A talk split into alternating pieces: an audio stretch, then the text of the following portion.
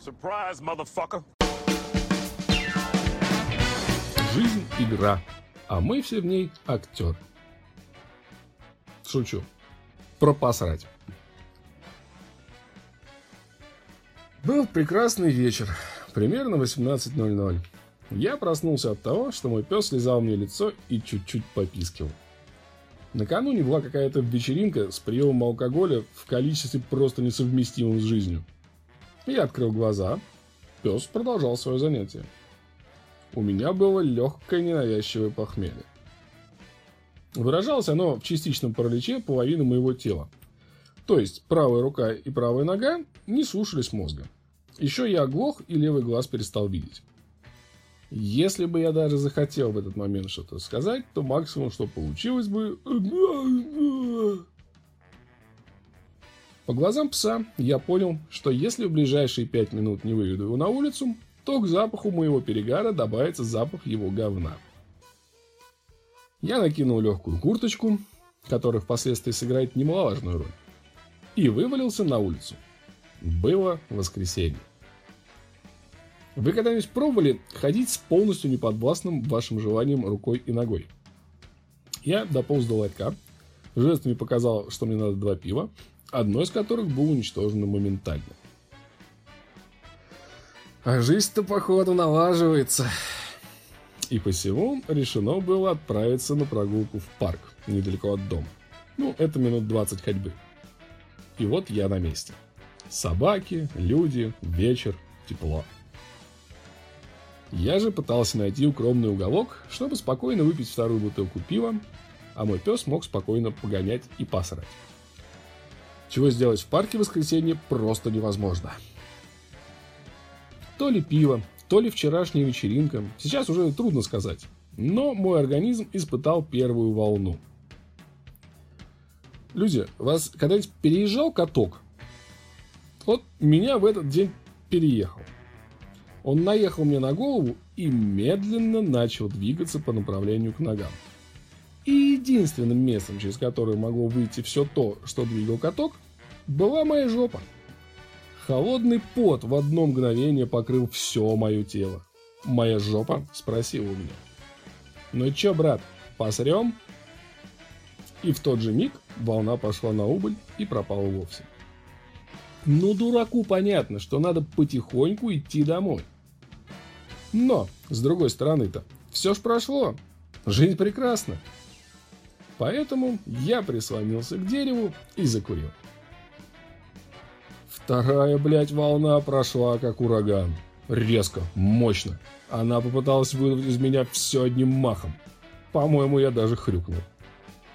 Уже второй раз за вечер холодный пот покрывал мое тело. Я не просто захотел срать. И я понял, что или сейчас я посру, или надо затыкать жопу пальцем. И вторая волна плавно пошла на убыль. Я снова закурил. Собака мирно грызла палку, и мне было хорошо. В мозгу уже зародились тревожные нотки, а не пойти ли домой? Но вторая бутылка пива в моей куртке, сигареты и прекрасный вечер отогнали эту мысль нахуй очень далеко.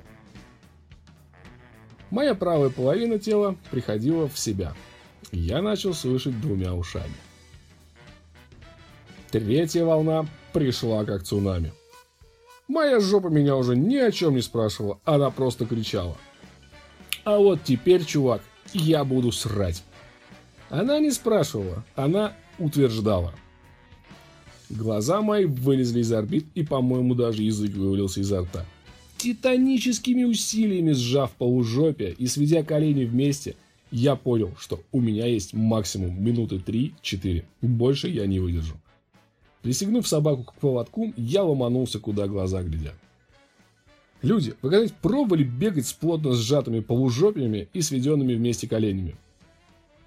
Я бежал и тащил с собой собаку.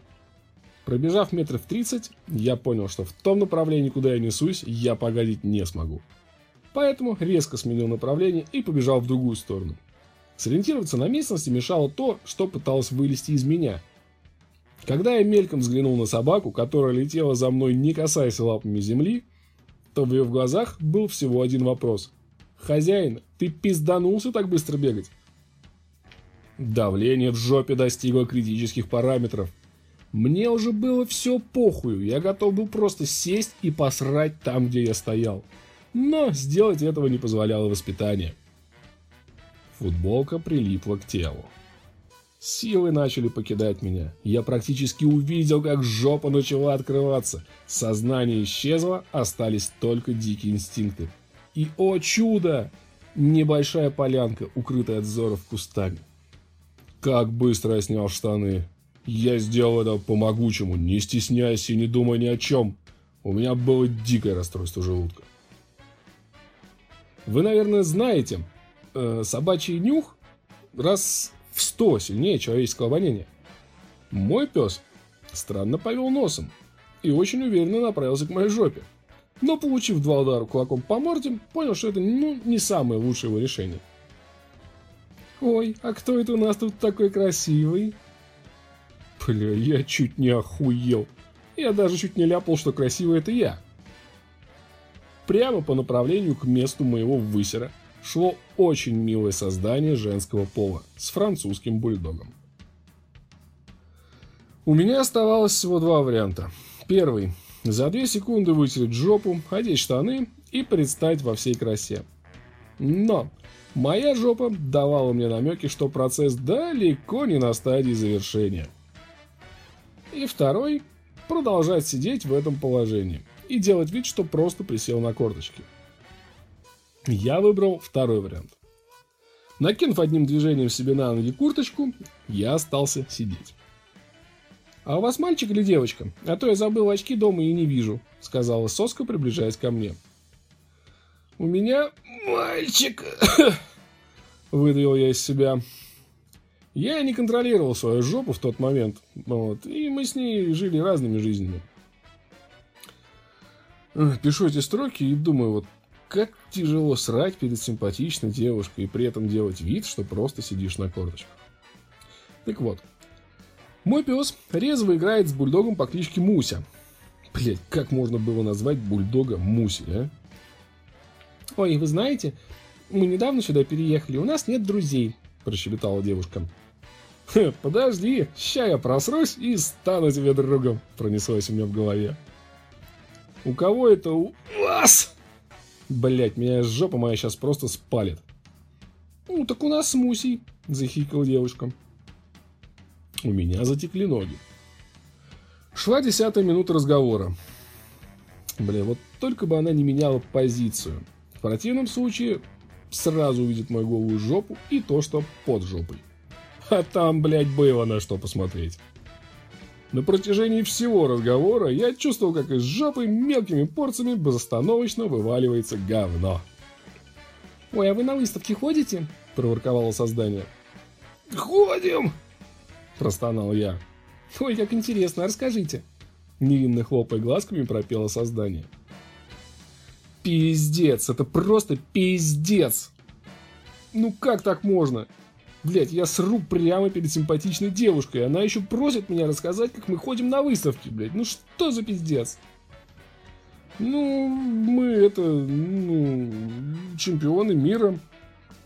Блять, еще пара таких звуков, и она подумает, что мне нехорошо, блядь. А мне действительно уже не очень хорошо. Идет 20 минута разговора. Она щебечет про то, как кормит и воспитывает Мусю, а я сру помаленьку.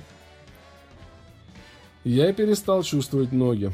Попытался чуть выставить вперед одну из них, и затея мне не очень понравилась, потому что я чуть не упал в свое говно. Блять, пора все это прекращать. Вот только как? Сказать, что я посрал, мне надо вытереть жопу, после чего мы обязательно продолжим нашу милую беседу? Нет. Вариант отпал. «Меня зовут Юля, а вас как?» — сказала девушка. Блять, ты мне еще руку протяни для рукопожатия. Э, ну хорошо. Пиздец, моя жопа окончательно решила испортить идиллию. Я вот гуляю утром в 10.00 и вечером в 19.00. Смотрите, как ваша собачка играет с моей. Запишите мой телефон, давайте вместе гулять, выдает создание. Если честно, очень хотелось послать ее нахуй вместе с Мусей. Но я полез в карман куртки, достал телефон и честно начал записывать номер. Пиздец, снял девку, когда срал. Но тогда мне было не до смеха. Моя жопа сама по себе издала до того противный звук, что описать его не получится. Скорее всего, это было похоже на мокрый, прерывистый и гулкий пердеж с краплениями звуков падающего жидкого говна. Я попытался скрыть эти звуки в вежливом кашле.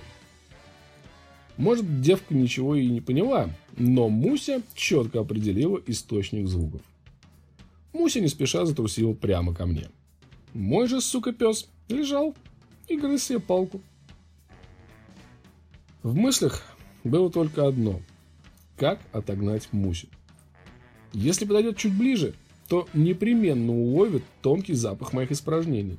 И вот тогда Муся точно решит определить истинную природу происхождения ароматов.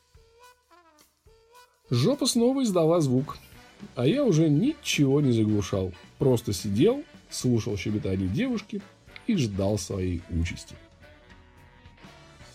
Осторожно пройдя мимо меня, Муся направилась к моей жопе. Я не знаю, что она там делала, но я четко ощущал горячее дыхание Муси прямо возле своей жопы. Мне захотелось плакать. Но Муся пошла намного дальше. Муся начала лизать мне жопу, точнее, сам анус. В голове пролетела мыслишка. Если Муся лижет мне жопу, значит она стоит как минимум по пояс в моем говне – я представил себе вид этой Муси, когда она закончит лизать мне жопу. Ну и охуел окончательно. Хозяйка Муси продолжала лепетать о проблемах воспитания собак, кормежки и дрессуры. Муси продолжала лизать мне жопу, а я просто закурил и заплакал. И вот именно в этой райской идиллии наступил момент истины. Четвертая волна кала извержения была подобна девятому валу я уже не мог контролировать ни себя, ни свою жопу. Я даже не пытался сдержать эту волну. У меня создалось впечатление, что в тот момент из меня вырвалось наружу килограмма два говна. Муся странно хрюкнула и затихла. Я уже даже не потел. Я просто ждал. «Муся, Муся, девочка моя, иди ко мне!» – встревожилась хозяйка. «А раньше, сука, ты не могла позвать свою собаку?» Пронеслось в моей затуманенной голове. Когда я увидел Мусю, я понял, что все страхи, которые я испытал до этого, были просто детским лепетом. Муся двигалась странным зигзагом, постоянно натыкаясь на палки и ветки. При этом она как-то мокро кашляла и сипела. Когда Муся проходила мимо меня, я просто охуел. Я полностью обосрал Мусю с ног до головы. Я засрал Муси все. Глаза, уши, рот, нос и вообще все тело. Это был большой кусок говна на бульдожьих ножках. У вас была собака белого цвета? Ну так вот, теперь она у вас коричневая. Вы забыли дома очки. Что вы сделаете? Правильно, вы возьмете ее на руки, дабы определить странные перемены в окрасе вашего любимца. Хозяйка Муси взяла ее на руки. Блять, Юлька оказалась зачетной пилоткой.